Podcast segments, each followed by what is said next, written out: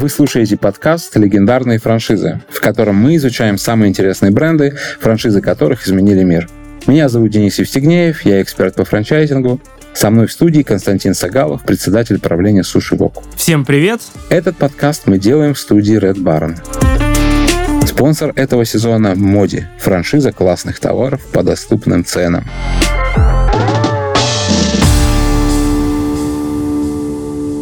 И сегодня у нас очередной топ, наверное, вообще топ-3 э, брендов, которые вообще в мире в общепите, во франчайзинге существуют. Один из них это Kentucky Fried Chicken, э, всем известный KFC. Предлагаю начать э, наш разговор с такого погружения в собственный опыт, э, определить, что же KFC вот конкретно для меня. я могу сказать, что для меня, например, KFC, я жил когда-то в Ставрополе давно, и у нас появился KFC, это был роскошное какое-то заведение напротив прокуратуры, куда приходили люди на красивых машинах, приезжали. Вот, это было такое роскошное место. Потом, когда я приехал в Москву, понял, что это только какой-то вот отдельная такая точка, такая роскошная, а везде они совсем, а, совсем разные. А как ты встретился с KFC? Расскажи, пожалуйста. Ну, смотри, в Питере появился Ростикс, и вот в те далекие времена, в 90-х, Ростикс появился, и, в общем, это был такой э, знаковый куриный фастфуд. Потом он как-то вот поменялся, перешел в KFC, и мы как-то тогда даже не очень поняли, а что такое, что такое был Ростикс, а что такое KFC. Вроде как все KFC, понятно, международный бренд, а Ростикс непонятно, что был. Сейчас, когда все это возвращается, мы, наверное, об этом поговорим там ближе к концу э, нашего разговора. Э, вот я как-то не могу сказать, что как-то вот знаково для меня прошло появление KFC на российском рынке. Он уже был одним из многих фастфудов, потому что KFC как бренд ну, зашел достаточно поздно в Россию, поэтому в общем, не могу сказать, что заметил его появление. Потом, когда уже там, с профессиональной точки зрения обращался к этому бренду, конечно, там, он вызывает глубочайшее уважение и интерес. Вот. Но тогда как-то не вдохновил.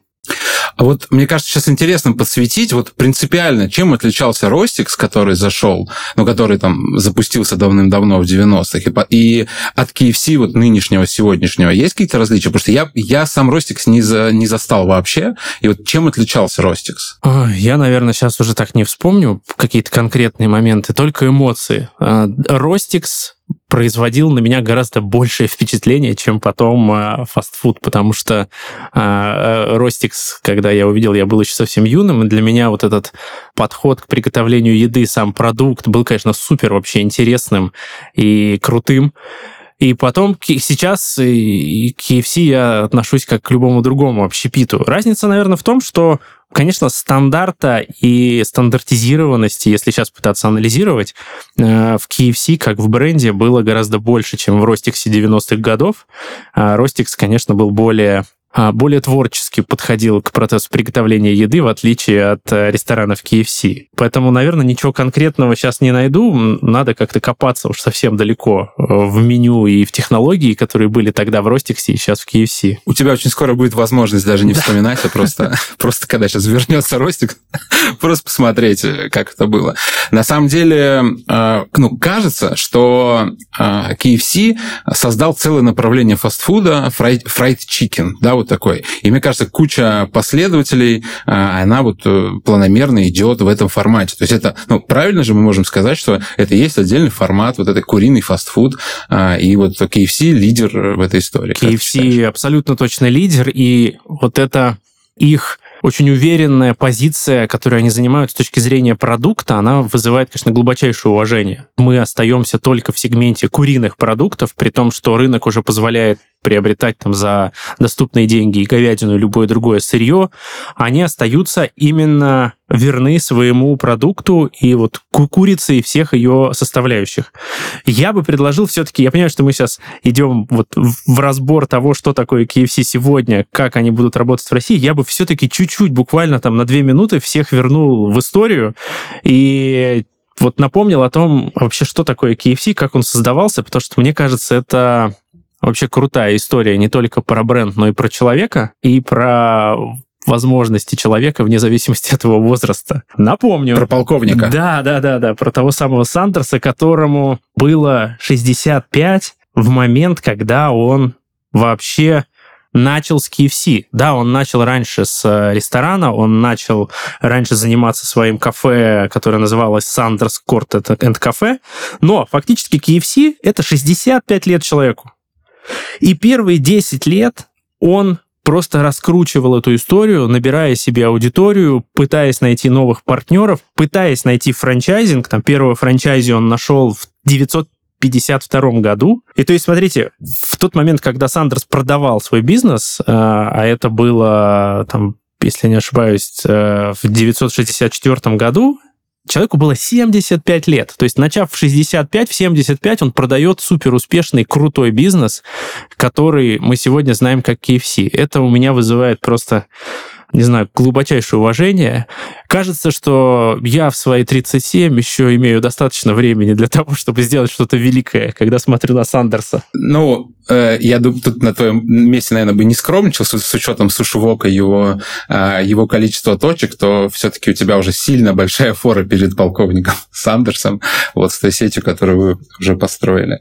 Но тут э, стоит сказать, что на самом деле Рэй Крок в Макдональдсе пожилой дядька, полковник Сандерс тоже пожилой. То есть это ребята, у которых жизнь э, как бы идет к закату, к своему. И это последний шанс сделать что-то что крутое, то, что останется на будущее. Мне кажется, это ну, какой-то мы нашли некий супер мотив для основателей бизнеса. Да, это круто. Но мне кажется, тут именно, вот, понимаешь, целеустремленность людей, которая явно с ними была всю жизнь. То есть насколько человек а, заряжен был на результат всю свою жизнь, и явно у него было много промахов, и об этом говорит его там богатая история э, разных э, профессий, которые он осваивал, разных проектов, которые он запускал. То есть и он до последнего э, бился за то, чтобы у него получилось что-то реально крутое, большое и мощное. И вот у него получилось это в 65, продал он это в 75, прожил еще до 90 лет, параллельно еще занимаясь, в принципе, франчайзингом, потому что продал он не весь свой бизнес, а оставил за собой право, насколько я помню, управлять канадским сегментом развития KFC, продолжая управлять им чуть ли там не до 90 лет. Поэтому это я так вот просто зафиксировать вообще жизненный путь крутого человека, лицо которого, в общем, является одним из самых узнаваемых сегодня в мире, которые мы видим каждый раз, когда приходим в KFC. О, да. На самом деле, они еще взяли, ну, вообще, бренд, он э, взял э, вообще образ полковника Сандерса, он взял к себе в брендинг. Э, я недавно, проходя мимо заведения, я увидел, что вот этот галстучек, который есть, этот черный галстук на белой, на белой рубашке, они его взяли в брендинг, и он сейчас является как бы частью фирменного стиля KFC. Причем сейчас видно, что они как бы к истокам возвращаются, то есть они вернули вот это такое немножко олдскульный шрифт написания, то есть они как бы к своей истории. И, кстати, очень хитро, если вы смотрели кни Э, фильм э, «Зеленая книга», где ну, там, про чернокожего пианиста, да, когда они едут по Америке, там э, показано там неравенство рас в Америке, они едят там KFC, то есть они, они едут по дороге, они едят, едят KFC, и я уверен, что эта интеграция как раз и заглавила собой вот это возвращение к истокам, то есть показать о том, что, ребята, мы вообще-то очень долгая, то есть компания с очень большой историей, у нас очень там серьезные корни. Ты знаешь, я когда готовился там к эфиру, смотрел какие-то файлы и документы про KFC, а, я посмотрел а, на их брендбук. Вообще всем рекомендую посмотреть на текущий брендбук KFC, подтверждает полностью твои слова их возвращения к истокам. А, листаю брендбук, вот какая-то ламповость от него прям идет, очень такая олдскульная стилистика, очень теплые цвета, очень такие мягкие шрифты, фотографии полковника. В общем, очень приятный, такой не агрессивный, не провокационный, а именно стильный ламповый брендбук у KFC сегодня. Это явно вот возвращает действительно к истокам. И мне кажется, это здорово, когда у компании есть к чему возвращаться. То есть есть крутая история, есть а, крутой продукт, который они протягивают сквозь года, а это уже абсолютно какое-то сумасшедшее количество лет на рынке. И сегодня, там, в 21 веке, они берут то лучшее, что было в стилистике а, там, 50-х, 70-х годов прошлого века и возвращают себе в брендинг. это круто, конечно. Ну и, конечно, большой, наверное, совет э, всем франшизам, которые там только сейчас э, будут запускаться, э, это изучить вот эти все великие большие вот эти бренд, брендбуки для того, чтобы найти свои собственные символы, вокруг которых будет строиться вот эта идеология. Потому что ну, все-таки без идеи, без какой-то без какой-то такой платформы построить большую сеть, я думаю, что невозможно. Причем еще интересно, вот несмотря на то, что происходило с компанией на протяжении ее развития, сохранился вот этот стиль. То есть правильно э, сказать о том, что фундамент, который вы заложите в стилистику, в философию своего бренда на старте, если она действительно вызывает э, рефлексию у гостей и клиентов, то это может сохраниться на долгие-долгие годы. И KFC это подтверждает, потому что то количество раз, которое KFC сменила как бренд своего владельца, я не знаю, я когда изучал, был немножко удивлен этому. То есть, ладно, полковник Сандерс через 10 лет продал э, инвесторам. Прошли годы. KFC сменила в 70-х, 80-х, 90-х несколько глобальных э, хозяев, скажем так. Э, дистрибьютор спиртных напитков, табачный конгломерат, потом Пепсика. То есть это какие-то сумасшедшие огромные компании, конгломераты, которые приобретали бренд KFC, развивали его по-своему, и только потом, в 97 году, PepsiCo выделили в корпорацию в отдельный, э, в отдельный сегмент, который сегодня мы знаем как Yum Brands. И вот несмотря на то, что они столько раз поменяли владельца, поменяли головную компанию, стилистика, продукт, э, философия у бренда осталась. Вот это, мне кажется, показывает действительно силу бренда и силу идеи бренда, которая закладывалась в основании. Ну, и такую некую универсальность на самом деле. То есть это готовая такая система по зарабатыванию денег. То есть э, продаешь ее одному человеку, оно работает, этот человек передает третьему, оно продолжает работать. То есть это а, абсолютно налаженная какая-то такая механизм, такой как завод такой. То есть ты его передаешь, он продолжает работать. То есть я думаю, что в России немногие бизнесы так смогут. То есть там а, отсоединяется владелец, и все, бизнес заканчивается. Вот. А это показывает, что это какая-то, ну, супер такая прописанная, отлаженная какая-то такая система. Это очень круто. Я, кстати, не знал вот этого, э, вот этого перемещения бренда. Это, да. Это Для меня тоже это было, на самом деле, открытием. Я никогда не углублялся вот в этот э, вопрос там, развития брендов. Давай, переходя к тому, что с KFC происходит сегодня, вообще, что это за бренд на мировой арене. Давай так, чуть-чуть сухих цифр. Значит, сегодня KFC — это более 25 тысяч ресторанов а в 146 странах и, как они говорят, в странах и территориях. Честно говоря, не знаю, что они имеют в виду, но вот что-то такое. По интересным цифрам, которые меня, как э, человека, который вообще увлечен сильно франчайзингом, всегда интересовали.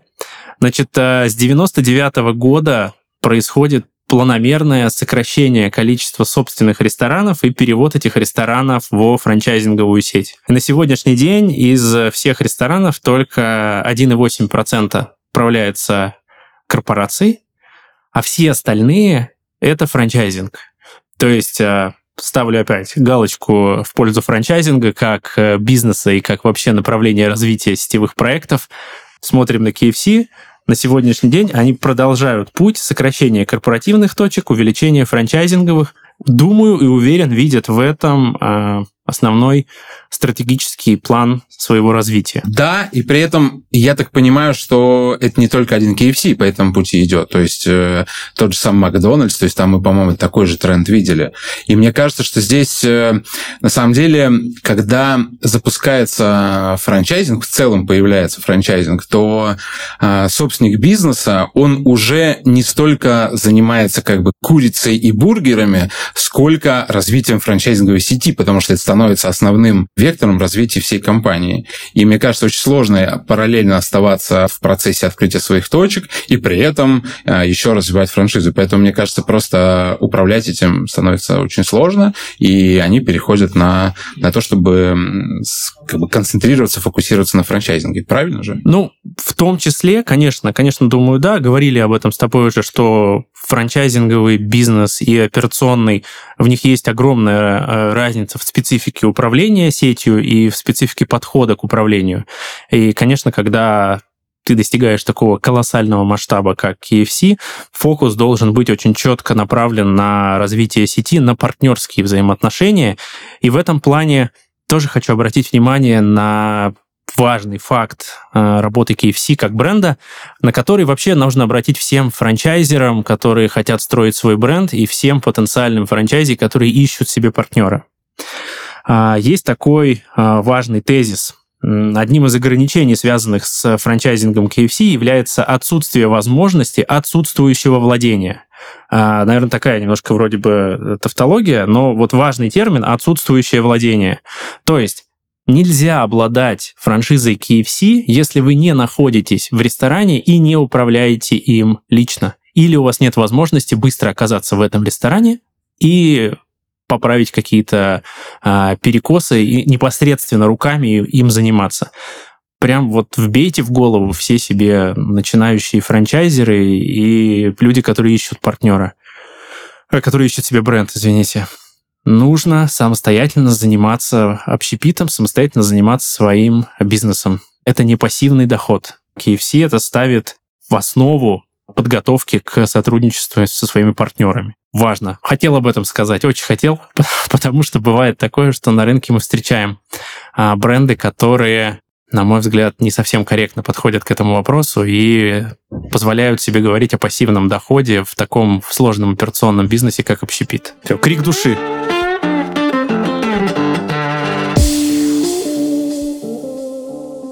В эфире рубрика «Платиновые правила бизнеса». В ней мы узнаем, как сделать бизнес платиновым и порвать всех конкурентов на рынке. Сегодня у нас в гостях Джефф Безос. Молодой стартапер, любитель пышных причесок и один из самых богатых людей в мире. Как настроение, Джефф? О, спасибо. Все отлично. Я, как всегда, заряжен на все сто процентов. А все потому, что каждый день съедаю тазик семян чия. Классно, Джефф. А теперь давай поговорим о твоем бизнесе. Так я о нем и говорю. Это лучшее, что вы можете сделать для своего бизнеса. Семена чия очень важны. Надеюсь, скоро мне удастся выращивать их в космосе. В космосе? А зачем? Ну, это прикольно. Некоторые мои конкуренты уже отправляли в космос машины. Но никто и никогда не выращивал там семена чия. Спасибо за этот необычный совет, Джефф. Не знала, что семена чия так помогают в бизнесе. Да, они и правда очень помогают, но я не смог бы ничего добиться, если бы не вкладывался во франшизы. До сих пор продолжаю так делать. Семена чия дарят мне энергию, а вложения в классные франшизы – деньги. Интересно, а в какие франшизы стоит вкладываться? В те, что нравятся людям. Любой бизнес – это ведь не только про деньги, это про эмоции. Вкладывайтесь туда, где есть настоящие человеческие эмоции. Один из таких брендов – Моди. Франшиза классных товаров для детей и взрослых. Я люблю выражать свои чувства через подарки близким, друзьям, ну и самому себе. Кстати, корзину для своих любимых семян я купил именно в моде. Если хотите открыть компанию с отлаженной бизнес-моделью, я очень рекомендую вам приглядеться к этим ребятам. Это интересно, Джефф, возьмем на заметку. Да я и сам в восторге. Команда Моди уже помогла открыть более 120 магазинов в разных регионах России. 20 из них в этом году. Магазины привлекают высокий трафик за счет активного медийного продвижения и классных товаров, от декора для дома до канцелярии. В сети соблюдаются единые стандарты сервиса, ассортимента и мерчендайзинга. В общем, полный фарш. Мы в Amazon берем с них пример. Готовый бизнес с поддержкой профессиональной команды при низких вложениях и сроке окупаемости до 18 месяцев. Дарить впечатление лучше вместе с Моди. Узнать о франшизе можно по ссылке в описании этого выпуска. Вау, Джефф, какой напор! У нас в гостях был Джефф Безос, человек, который обожает франшизы. Увидимся на следующей неделе. Да, супер, что ты об этом вспомнил, об этом сказал, потому что э, на самом деле с этим очень часто сталкиваешься на российском рынке. Э, то есть постоянно придумывается какой-то под вид франчайзинга. То есть, э, то есть фран... вы можете там не работать и просто инвестировать, просто давайте нам деньги, мы сами будем управлять, просто вам отправлять прибыль, э, еще какие-то разные варианты. При этом, ну, франчайзинг изначально вот такой исконный, там, стандартный, классический, это вот как раз то про то, что ты сказал. То есть э, э, ты открываешь ресторан и сам в нем работаешь, сам им управляешь.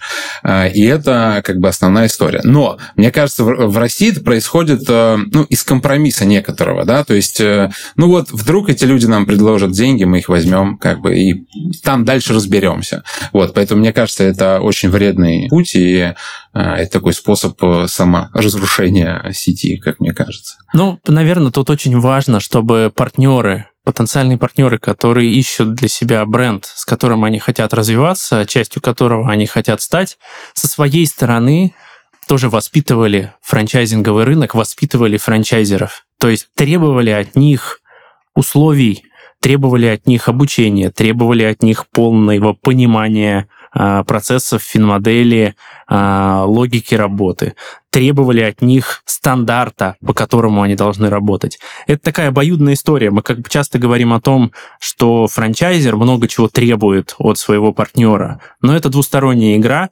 и тем более на таком рынке, как российский, который продолжает активно развиваться и появляется ежегодно огромное количество брендов, которые выходят с франшизой, нужно воспитывать бренды, нужно воспитывать управляющие компании.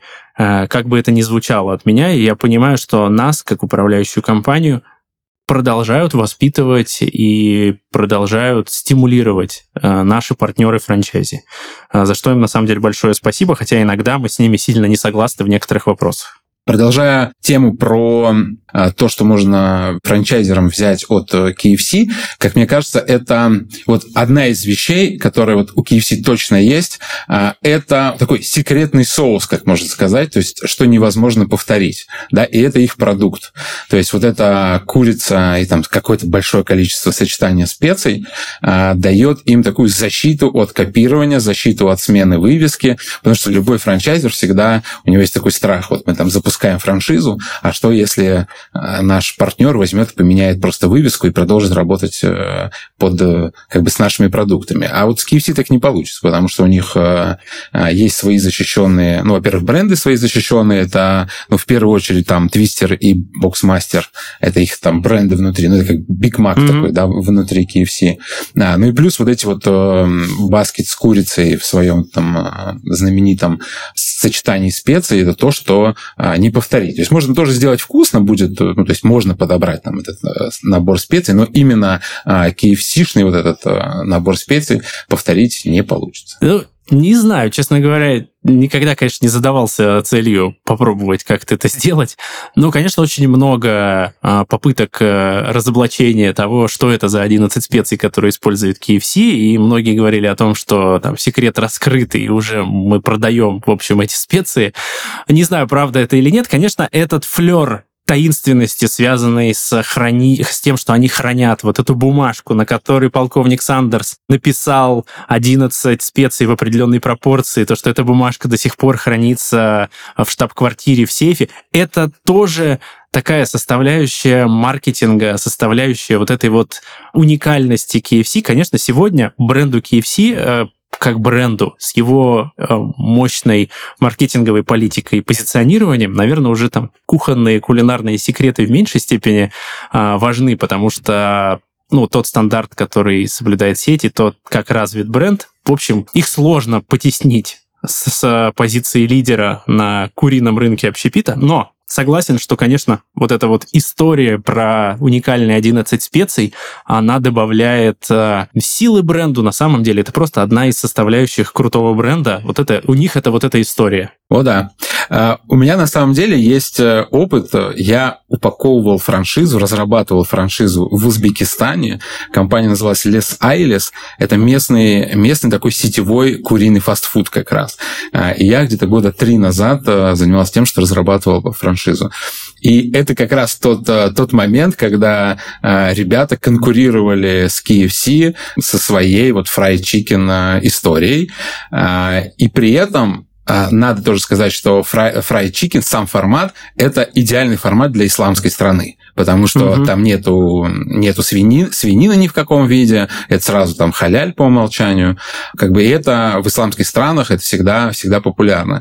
И вот э, я был внутри истории, когда, э, когда ребята рубились, э, рубились в KFC, там стояли с ними на одних фудкортах, стояли с ними напротив друг друга. Но могу сказать, что они не повторили, то есть это была просто другая, другая курица. Она была там чуть помягче, чуть менее, чуть менее острая, не было вот этих криспи вот этих угу. вот, ну, как хрустяшек таких, да. Вот, но они при этом играли на своей аутентичности, ну, как бы это свое, да, то есть это узбекский продукт. Вот они играли как бы, играли на, на этой истории. Но сейчас, когда я сюда приехал там через, через три года, могу сказать, что, ну, KFC все равно побеждает в итоге. то есть как бы, как бы круто там не развивалась франшиза, как бы классно они не делали продукт, но международный бренд – это международный бренд в итоге. Вот. И стоит еще сказать такую вещь, чисто про, тоже про Узбекистан, что здесь KFC реально вкуснее, чем в России, потому что, ну, то есть здесь это прям такое заведение, куда люди прям идут с семьей, прям специально, и оно, ну, правда, все как- как-то вкуснее. Вот, и меня это, кстати, еще наталкивает, я что-то кучу тем сразу затронул, вот, но меня это наталкивает на то, что все-таки Макдональдс, он ну, в этом смысле он более одинаковый везде. То есть стандарты, они везде. То есть все-таки Биг Мак, он э, и в Италии Биг Мак, в любой другой стране, он одинаковый по вкусу. А KFC все-таки ты заходишь в разных регионах, в разных странах, и это все-таки разные заведения. То есть э, основатель очень сильно, вернее, там, э, франчайзи в каждом регионе все-таки имеет возможность прям поменять и внешний вид зала, и то, как обслуживают, и продуктом, и так далее. Вот, очень много я что-то сразу. Три темы за один спич затронул. Вот. Ну, ну, тоже все это у меня накопилось. На самом деле очень интересно про конкуренцию вообще с такими брендами, как KFC, и вообще с возможностью конкурировать на их поле, фактически с их продуктом. То, что есть кейсы того, а, что бренды локальные не растворяются, а продолжают, да, может быть, там, проигрывая в каких-то пропорциях, но продолжают соперничество, и это очень круто. Это в том числе а, помогает развиваться рынку в целом общепита. Если вернуться в Россию, то можно тоже, вот мы говорили в самом начале, что мы вернемся к краткому экскурсу о том, как развивался KFC в России. Тоже же, наверное, очень интересная история.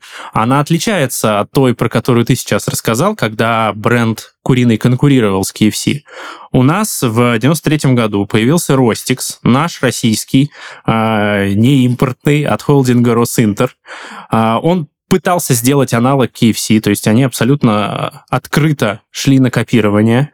И они работали до 2000, если не ошибаюсь, там, пятого года, то есть там больше 10 лет отработал Росинтер с брендом Rostix. Потом пришел KFC, сказал, ребята, вы молодцы, а, все здорово, давайте партнериться, давайте работать вместе. А, Росинтер стал в франчайзе, появилась совместная там рестораны под брендом Rostix KFC.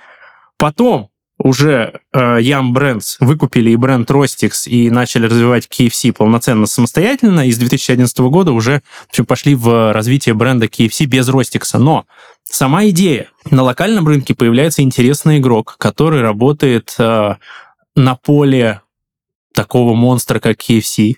И когда KFC приходит на рынок, он говорит, я не хочу конкурировать. То есть он видит, как мне кажется, это показывает силу а, бренда и качество построения системы, которую удалось Ростиксу в 90-х. Потому что вместо того, чтобы конкурировать, KFC покупает практически все это видя в этом перспективу, и мы видим, что а, какой результат. Результат а, к 2020 году KFC это крупнейший общепит в России, а, более 1100 точек. А, и, в общем, а, ближайший конкурент, то, то есть из таких монстров Макдональдс, если я не ошибаюсь, сколько мы с тобой говорили, по-моему, 800, по-моему, с чем-то точек.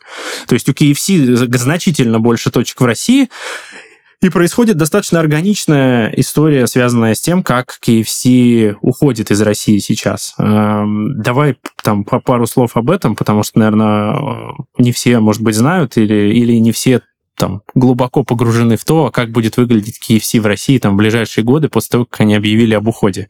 А, начнешь там пару слов об этом? Да, то есть тут э, история такая же, как с Макдональдсом, то есть э, э, произошел там некий фактор, который заставил уходить эти бренды из, из страны. Соответственно, каждый из них нашел свое, свое какое-то решение. Да? Я так понимаю, что KFC сделали круг и вернулись, то есть начали с Ростикса и вернулись, наверное, так же, как KFC KFC вернулась к истокам, э, значит, они вернулись к истокам прямо уж до конца и э, продали, продали свою сеть ребятам из ну, предпринимателям из Удмуртии, э, которые и стали, ну, стали развивать, развивать эту историю. При этом мне что показалось ну, такой надеждой мерцающей, то, что у них есть подписанное обязательство, что они должны сопровождать и контролировать исполнение стандартов оставшихся точек, которые не стали Ростиксом, а остались KFC. Вот, и это означает, что, в принципе, компания не сжигает мосты, и она все-таки хочет, чтобы то, что она строила, все-таки как-то работало все-таки по тем стандартам, которые изначально компания заложила. Вот я это вижу в таком, в, в, в таком виде. Ну, я немного дополню. Э, Все так. Э, что интересно? KFC как бренд э, это чистый франчайзинг. То есть это вот когда мы говорили о Макдональдсе, мы говорили, что достаточно большое представительство корпоративной сети, всего четыре крупных франчайзи в стране. У KFC э, более 20 франчайзи в России, которые управляют разным количеством ресторанов. И в этой связи у многих из них договора, которые были подписаны на 10 лет, еще довольно долго будут действовать. И многие из этих партнеров не хотят переходить в Ростикс, потому что условия по роялти не изменились, условия по маркетинговым взносам не изменились, и Ростикс транслирует, что стоимость их франшизы и стоимость поддержки и роялти будут точно такими же, как э, KFC. А, о чем говорят франчайзи? Они говорят, ну, узнаваемость бренда KFC 99% в России, узнаваемость бренда Rostix там, по-моему, порядка 20%. Поэтому почему мы должны платить столько же? Мы остаемся с KFC. И в этой ситуации, видимо, мы какое-то время будем жить в рынке, на котором есть и точки KFC, и точки Ростикса. При этом и тех, и других будет поддерживать э, новый собственник э, в России э, компания Smart Service. Это действующий франчайзи KFC.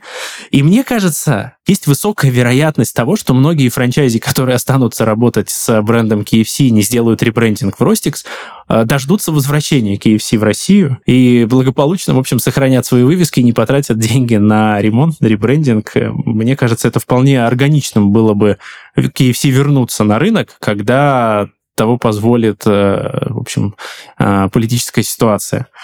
Поэтому мне кажется, что здесь такая, э, даже не многоточие, а такая запятая в развитии бренда в России стоит. Думаю, что это просто вот один из этапов развития. Бренд, наверное, не только не ушел, но и продолжит активно развиваться в России. Учитывая, что просто в России любят этот продукт, любят курицу как продукт в принципе, мне кажется. Да. И тут, на самом деле, интересно, в отличие от Макдональдса, где мы сейчас видим просто развитие нового бренда, да, а, то здесь интересно посмотреть в развитии как раз, что будет происходить а, с этими двумя игроками. То есть э, а, с одними, которые стали Ростикс, с другими, которые пытаются продолжать, э, продолжать то, что было, то, что было KFC. Вот э, ну, мне лично интересно посмотреть.